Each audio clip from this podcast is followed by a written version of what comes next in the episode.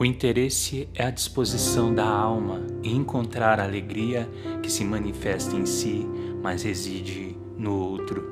Felicidade é onde o coração repousa, mesmo nas turbulentas tempestades.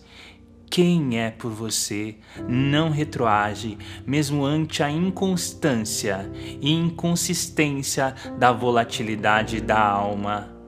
A falta de interesse é a indisposição de sair de si para deixar que a alegria resida no riso do outro.